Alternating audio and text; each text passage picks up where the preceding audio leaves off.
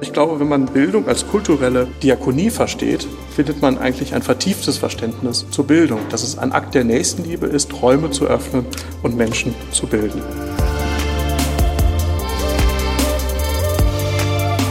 Mit Herz und Haltung. Dein Akademie-Podcast.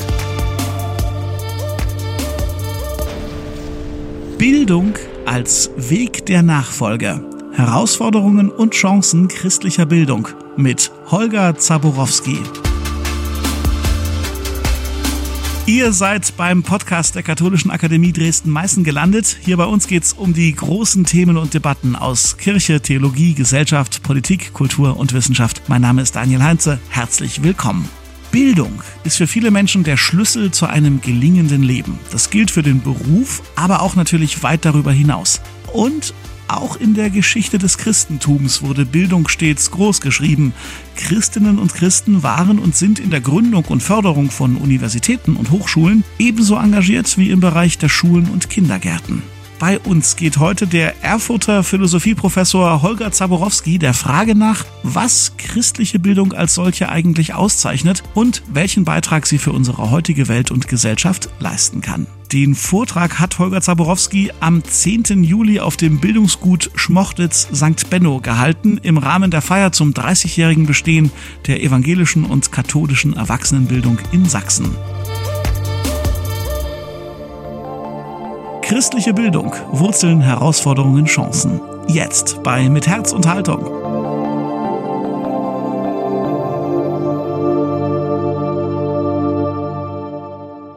Ich freue mich sehr, einige Gedanken mit Ihnen zu teilen über die Frage, was ist denn eigentlich christliche Bildung? Ich möchte das in drei Schritten tun. Ich möchte zunächst von gegenwärtigen Herausforderungen sprechen im Bildungsbereich. Ich möchte dann ein wenig fragen, was ist denn überhaupt der Zusammenhang von Christentum und Bildung? Ist der zufällig? Warum hat die Kirche Bildungseinrichtungen und keine Tankstellen? Warum hat sie Schulen? Warum hat sie Orte wie hier in Schwochtitz? Warum hat sie Akademien? Warum gibt es eine evangelische, eine katholische Erwachsenenbildung? Warum gibt es Kindergärten? Was hat das mit dem Christentum eigentlich zu tun? Und ich möchte auf Chancen eingehen. Und aufgrund der Kürze der Zeit werde ich viele Fragen stellen, nicht alle beantworten, aber dann doch einige Thesen auch aufstellen. Denn das Thema ist heute extrem wichtig und damit bin ich schon bei den Herausforderungen, vor denen wir stehen. Es gibt kaum ein Wort, das so umstritten, so kontrovers diskutiert wird wie das Wort Bildung. Und es gibt immer auch viele Reden zum Thema Bildung, wie wichtig Bildung ist. Die werden meist sonntags gehalten, wie heute, und dann gibt es wieder den Montag und die Woche und dann sieht das oft ganz anders aus. Dann fragt man sich wieder, was, was überlebt quasi vom Sonntag, vom Grundsätzlichen am Wochentag. Und wir sehen das auch, wenn es um Bildung geht, weil wir da vor Herausforderungen stehen in unserer Gesellschaft, in unserer Zeit, in den Kirchen, aber auch staatlicherseits, die sehr, sehr komplex sind. Ich nenne nur so ein paar Stichworte. Bildung wird oft reduziert auf Wissen, auf Information.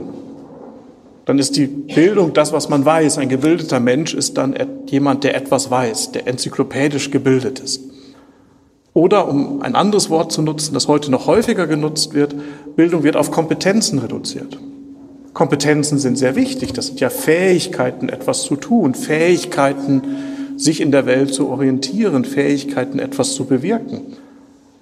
Aber es wird schnell deutlich, vor allen Dingen, wenn man sich vergegenwärtigt, dass der Begriff der Kompetenz eigentlich einen Ursprung in der Technik und in der Wirtschaft hat, dass das nicht alles sein kann, was mit der Bildung des Menschen zu tun hat, dass es um mehr gehen muss.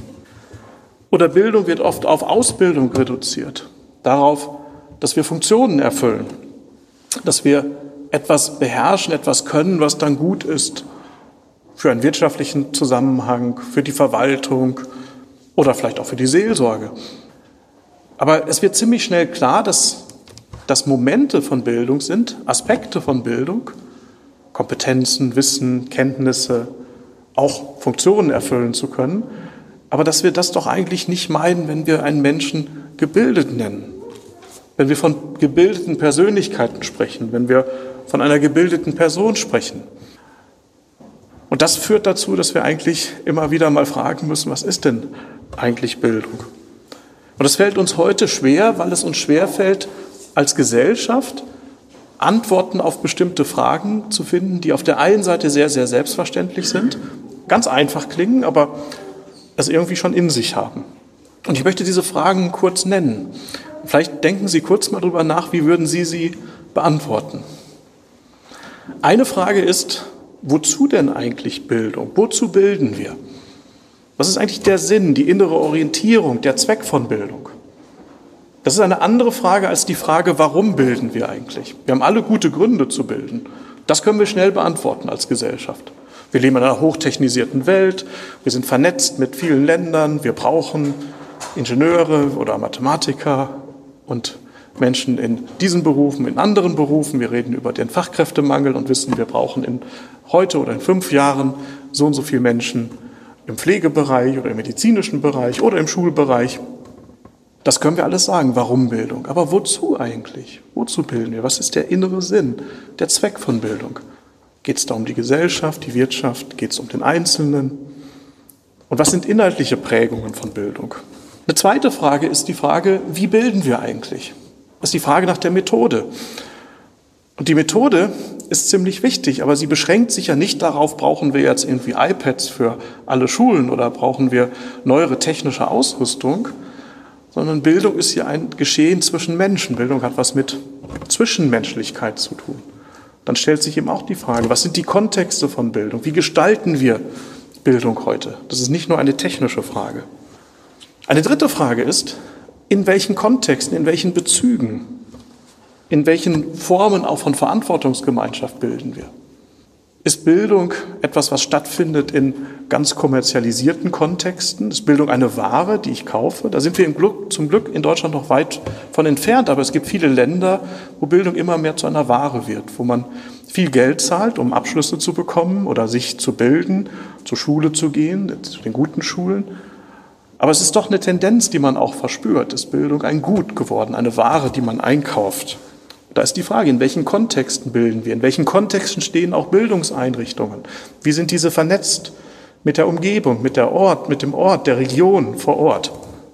Auch das sind Fragen, die wir stellen müssen. Die müssen wir vor allen Dingen stellen, da angesichts der Corona-Pandemie die Digitalisierung im Bildungsbereich unglaublich zugenommen hat. Und dann ist die Frage, findet Bildung nur im virtuellen statt oder vor allen Dingen jetzt auch im virtuellen? Oder ist Bildung nicht etwas, was konkrete Gemeinschaften vor Ort betrifft, was Rückwirkungen hat, was mit den Fragen, die vor Ort wichtig sind, auch zu tun hat? Und ich glaube, dass all diese Fragen sich zusammenfassen lassen in einer Grundfrage, wen bilden wir eigentlich? Wer ist der Mensch, den wir bilden? Die Frage nach dem Menschen stellt sich heute neu. Wenn wir nach Bildung fragen, fragen wir eigentlich nach dem Menschen. Ich glaube, dass wir in einer Krise der Bildung sind, weil viele dieser Fragen uns undeutlich deutlich geworden sind, wir sie nicht mehr klar beantworten können, wir so sehr verschiedene Möglichkeiten haben, die Fragen zu beantworten. Wozu bilden wir? Wie bilden wir eigentlich? In welche Kontexte bilden wir hinein? Wen bilden wir? Wer ist der Mensch, den wir bilden? Und ich denke, dass wir schon plausibel sagen können, dass viele der Krisen, in denen wir stehen, ganz stark auch mit einer Bildungskrise zu tun haben. Wir haben eine Krise im Selbstverständnis des Menschen. In den letzten Jahren ist ein Wort immer stärker in den Vordergrund gerückt, das das Selbstverhältnis bezeichnet, nämlich das Wort der Selbstoptimierung. Es geht darum, sich selbst zu optimieren. Ich frage mich immer, was bedeutet es eigentlich, sich selbst zu optimieren? Wir sind als Menschen fragil, wir sind zerbrechlich. Wir werden irgendwann sterben. Wir leiden unter Krankheiten. Wir können uns eigentlich nicht optimieren, so wie man einen technischen Prozess optimieren kann. Und was ist das für eine brutale Überforderung, gerade für junge Menschen, wenn ihnen suggeriert wird von der Gesellschaft, ihren Freundinnen und Freunden, der Umgebung, in der sie leben, sie müssen sich selbst optimieren. Ist das nicht auch eine Krise im Selbstverhältnis, im Selbstverständnis, die auch eine Krise von Bildung ist?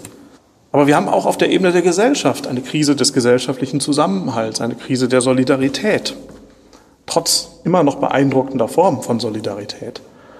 Und auch hier ist die Frage, ist das nicht auch eine Krise von Bildung? Ist die Krise, die wir auf den gesellschaftlichen, auf der politischen Ebene auch sehen, nicht auch eine Krise der Bildung? Und wir haben eine weltweite ökologische Krise. die eben auch eine Krise im Verhältnis zur Natur oder religiös-christlich gesprochen eine Krise im Verhältnis zur Schöpfung ist? Und ist das nicht auch eine Krise der Bildung? Nicht ausschließlich, nicht nur, aber spielt die Krise der Bildung nicht in diesen Krisen, den Krisen des Selbst, des Selbstverhältnisses, der Gesellschaft, der Frage nach dem Zusammenhalt, nach der Solidarität, der Frage nach dem Verhältnis zur Natur eine wichtige Rolle. Und ich glaube, dass es deshalb zum einen notwendig ist, neu über Bildung nachzudenken. Es ist ziemlich interessant. Ich seit Jahren, weil mich das Thema so interessiert, sammle ich immer wieder Zeitungsartikel über Bildung und ähm, Bildungsfragen. Und ich habe eine Riesenkiste mittlerweile. Ich habe das noch nicht digitalisiert. Das liegt alles im Ausdruck. Sammle ich das in einer Kiste. Und ich habe es mal ein bisschen sortiert und gesehen, dass ungefähr so ein Stapel beschäftigt sich mit eher technischen Fragen. Also was brauchen wir für technische Hilfsmittel? Brauchen wir jetzt die digitale Schule und die, die Schule der Zukunft oder im Unibereich? Nicht, müssen wir nicht alles digital anbieten oder hybrid? Und so ein ganz, ganz kleiner Teil beschäftigt sich mit grundsätzlichen Fragen.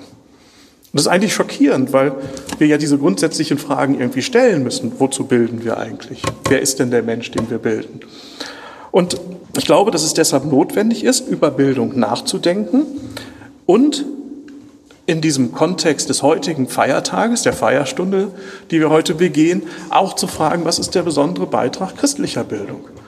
Denn christliche Bildung ist nicht nur Wissensvermittlung oder Vermittlung von Kompetenzen oder Vermittlung von Funktionen. Christliche Bildung zielt wesentlich mehr an. Hier geht es nicht nur um Formales, sondern es geht eigentlich um Inhalte. Es geht um was sehr Konkretes, was damit zu tun hat, dass im Christentum ein Verständnis des Menschen präsentiert wird, sich artikuliert, uns begegnet, das Folgen hat für die Art und Weise, wie wir in der Welt leben, das Folgen hat für die Art und Weise, wie wir uns bilden.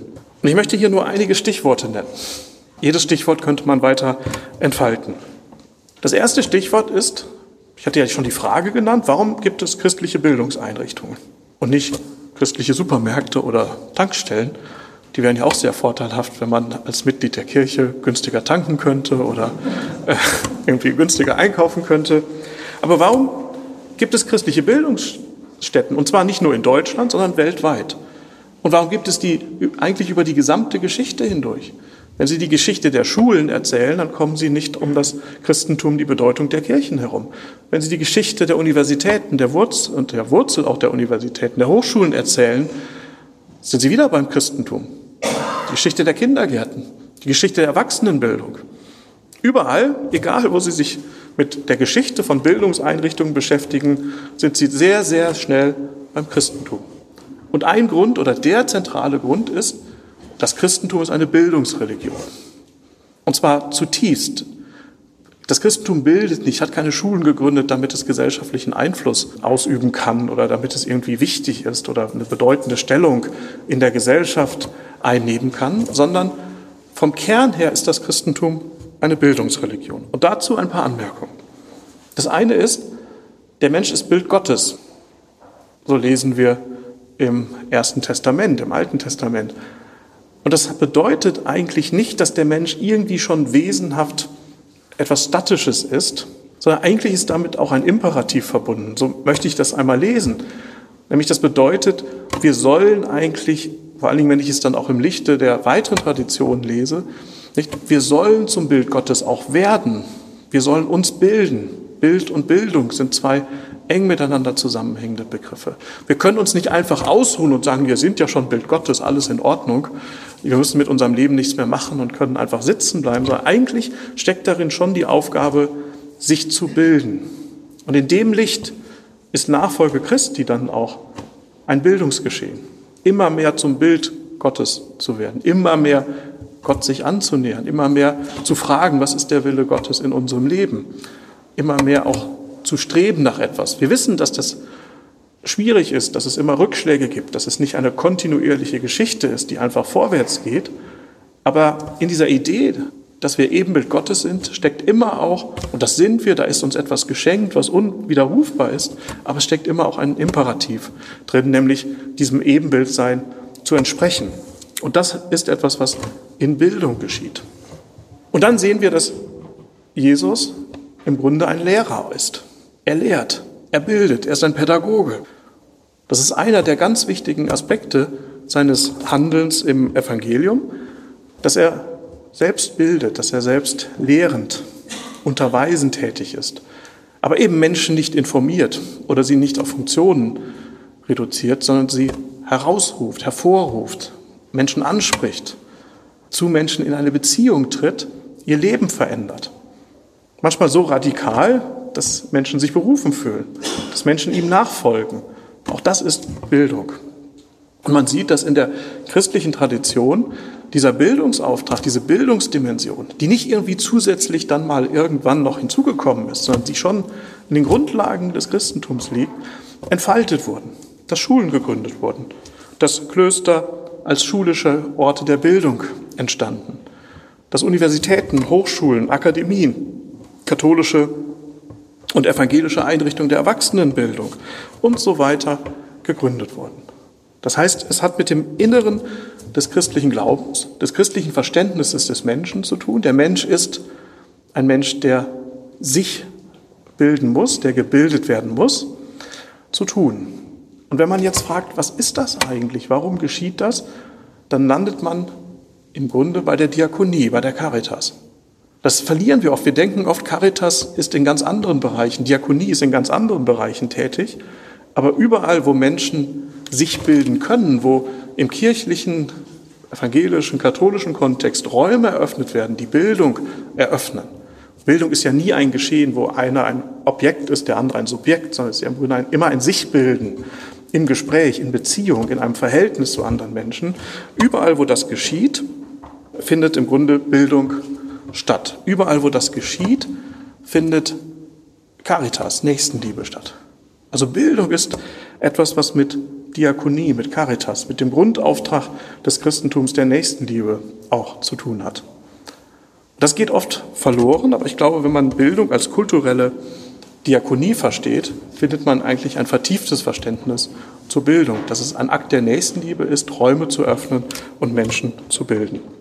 Kurz haben wir schon über Haltungen auch etwas gehört. Ich glaube, dass die biblische, die christliche Tradition beider Konfessionen viel zu sagen hat zu diesen Haltungen. Und Haltung ist eben etwas anderes als informiert zu sein oder Funktionen zu erfüllen. Das merken wir, wenn wir einem Menschen begegnen, von dem wir sagen, der hat dort und dort oder dieser Mensch hat dort und dort Haltung bewiesen. Oder wenn umgekehrt wir einen Menschen sehen, der keine Haltung bewiesen hat, dann wissen wir, wie wichtig es ist, Haltung zu beweisen.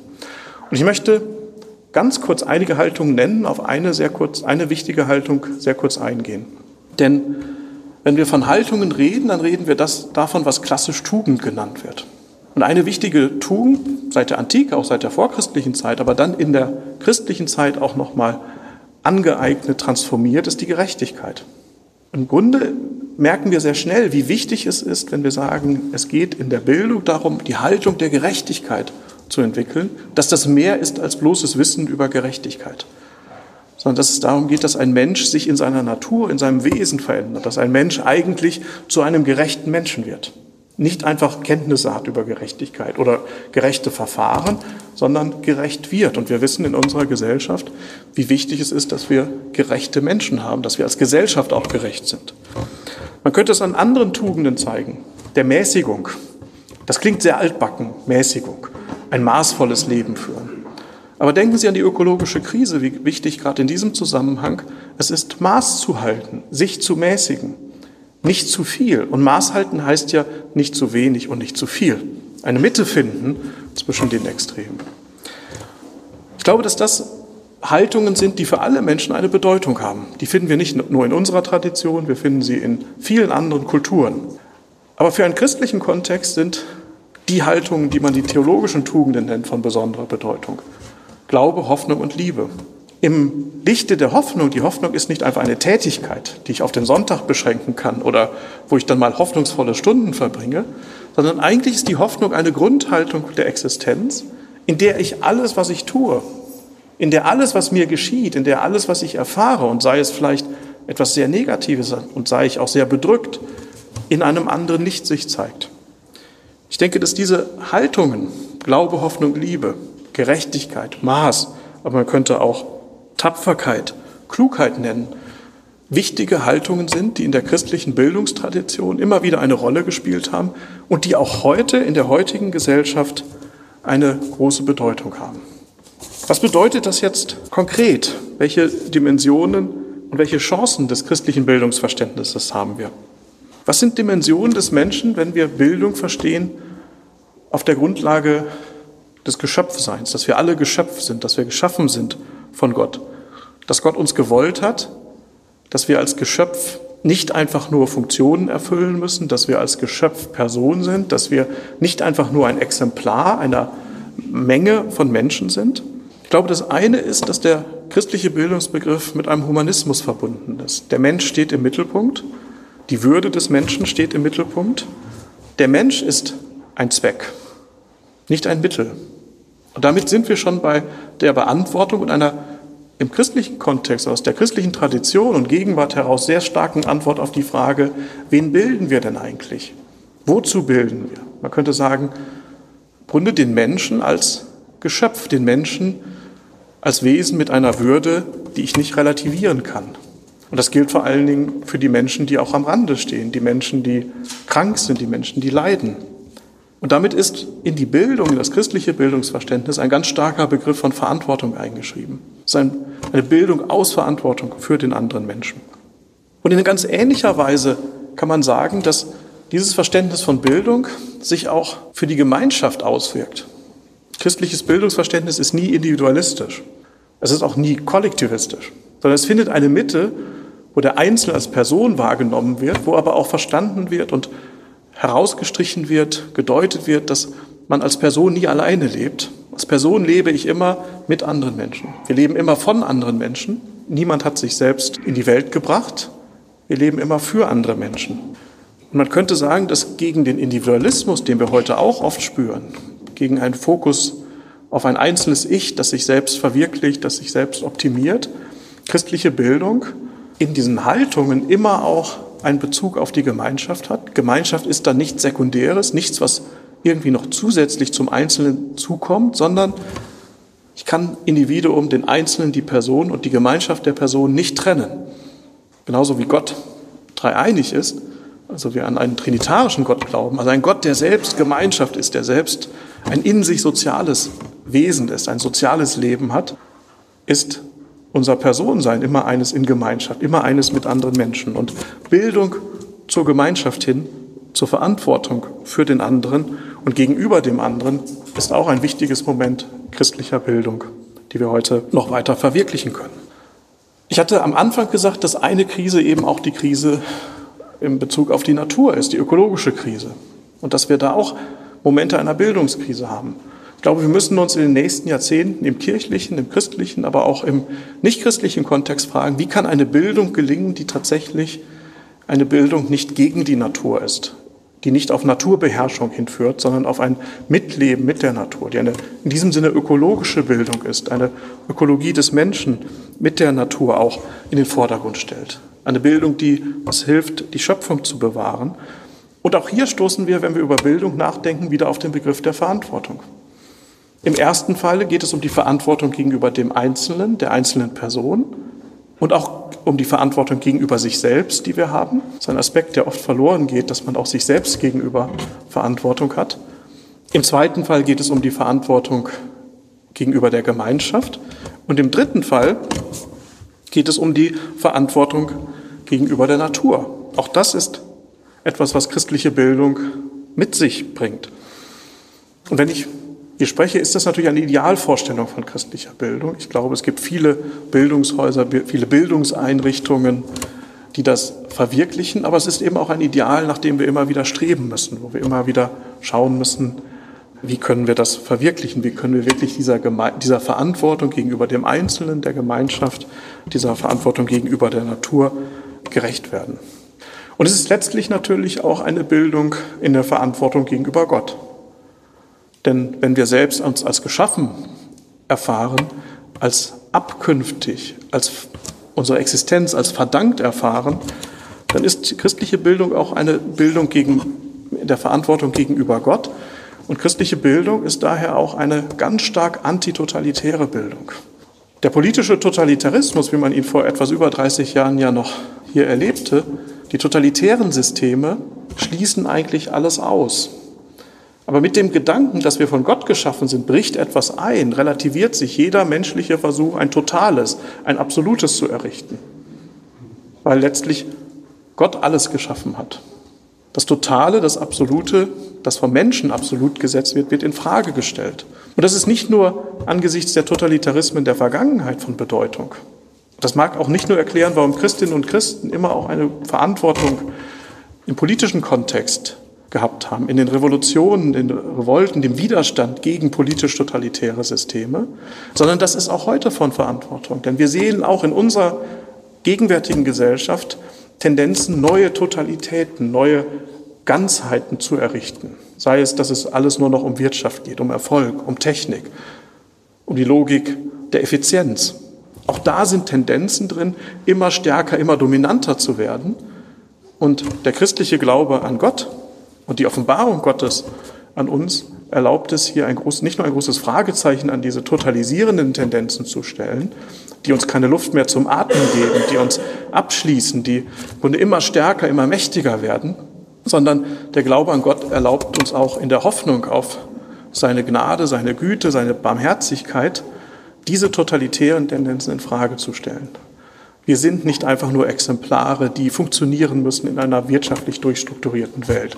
Wir sind nicht einfach nur Wesen, die sich ausbilden müssen und in irgendeinem technischen Prozess eine Rolle zu erfüllen haben.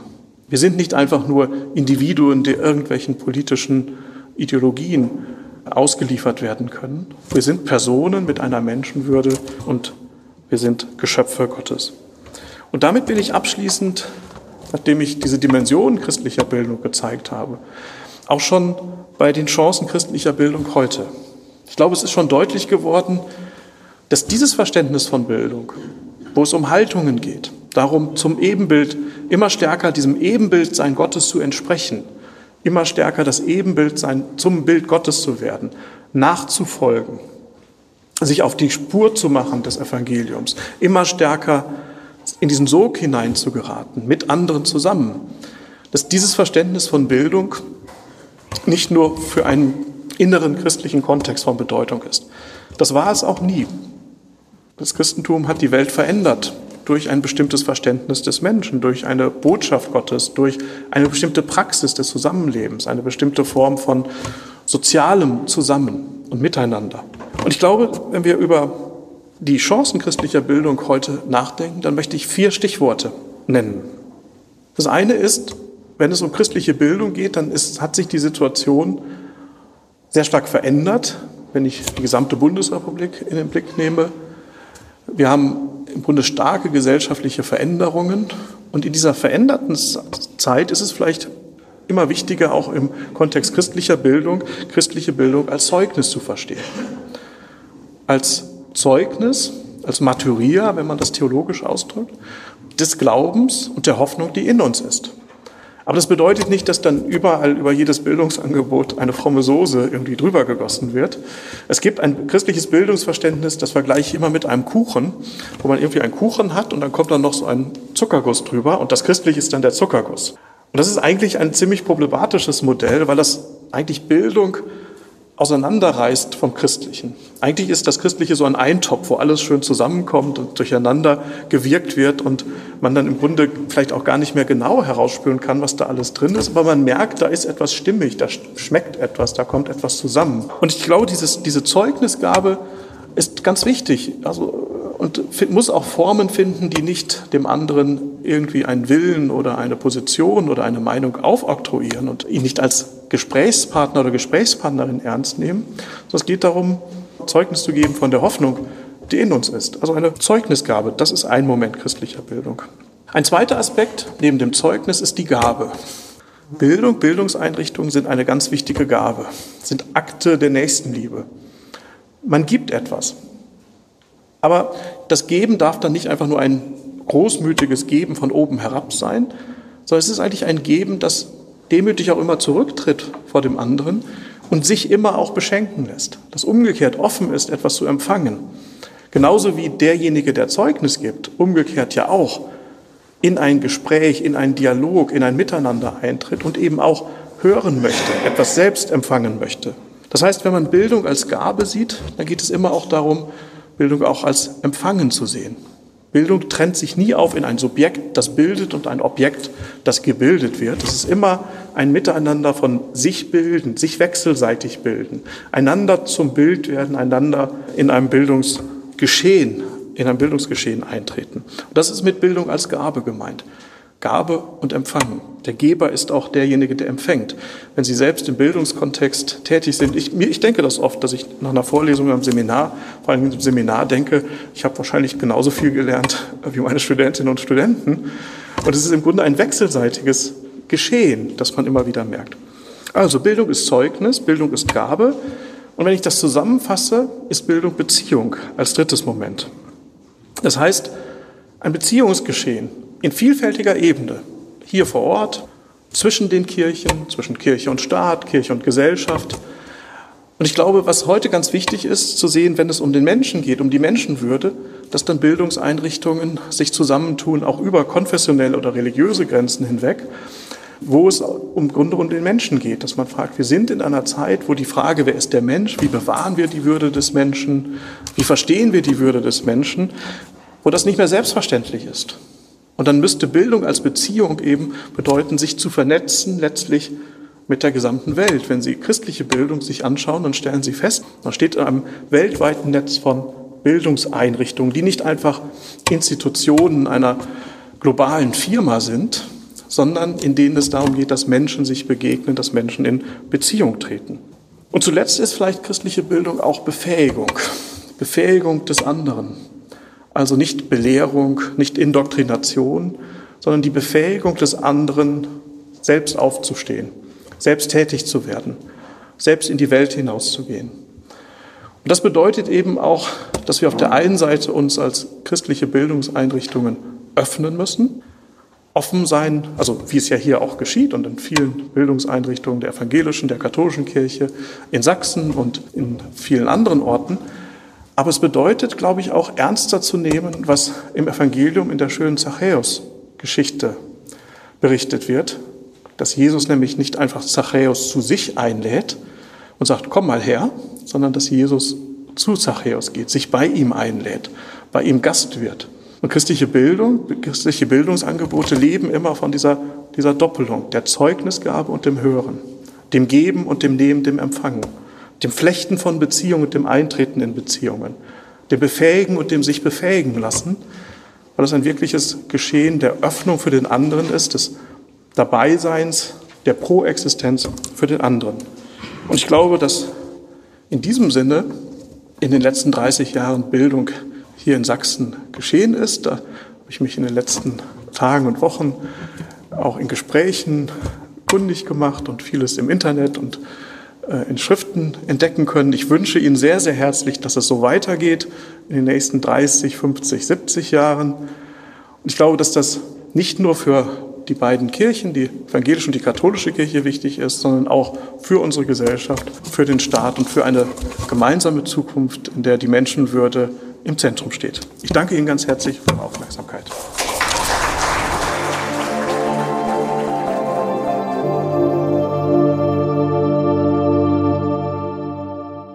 Das war Holger Zaborowski über Wurzeln, Herausforderungen und Chancen christlicher Bildung. Was denkt ihr über diese Ausführungen? Bitte mischt euch ein. Die Debatte ist eröffnet. Ihr erreicht uns über Instagram, Facebook oder über die Homepage der Akademie lebendig-akademisch.de. Und um nichts mehr zu verpassen, was wir hier machen, abonniert uns bitte im Podcast Abspielprogramm eures Vertrauens, empfehlt uns gerne weiter und lasst doch bitte ein paar 5-Sterne-Bewertungen regnen bei Apple Podcasts oder Spotify. Das hilft uns beim Bekannterwerden. Vielen lieben Dank für eure Unterstützung. An dieser Folge mitgearbeitet haben Holger Zaborowski, Thomas Arnold, Falk Hamann, Emily Siegel und ich. Mein Name ist Daniel Heinze. Vielen Dank, dass ihr dabei wart und bis zum nächsten Mal. Mit Herz und Haltung. Dein Akademie-Podcast.